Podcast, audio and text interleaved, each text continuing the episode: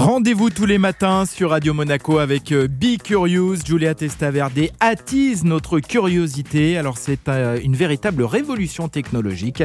Elle mêle réalité virtuelle, e-sport, jeux vidéo et convivialité en famille ou entre amis. Alors quand on les observe, ils courent, ils s'accroupissent et ils visent avec des lunettes de réalité virtuelle. Les gamers profitent d'un tout nouveau dispositif technologique. Ce sont les salles de e-sport, hein, de grands espaces pour s'adonner à ses jeux vidéo préférés sans être assis devant son écran. Une expérience plus immersive et plus conviviale puisque les gamers se rencontrent et surtout ils se dépensent. La tendance est bel et bien confirmée. Hein. Neuf salles de ce type ont ouvert en France sur les dernières semaines sous licence de la marque EVA. Et d'ailleurs, d'après une étude signée Cognizant, société de consulting américaine sur les technologies de l'information, le métier de constructeur d'arène e-sport pourrait exploser d'ici 2030. L'industrie pourrait représenter 12 milliards de dollars. Ah. Le quiz, le quiz, le quiz. Bon, alors.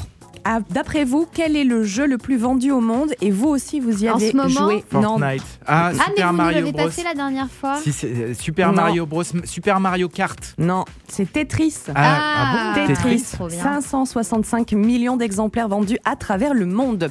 Allez, autre question. Un Niçois a réalisé une très belle opération, c'était en 2019. Il a payé sa PlayStation 4 bien en dessous du prix du marché.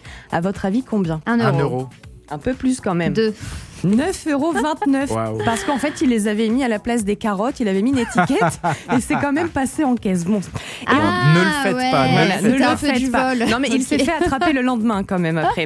Et puis, euh, autre info à vous donner quand même, si vous vous adonnez aux jeux vidéo, c'est très bien, c'est bon pour l'intelligence, pour la mémoire, mais attention. Ah hein.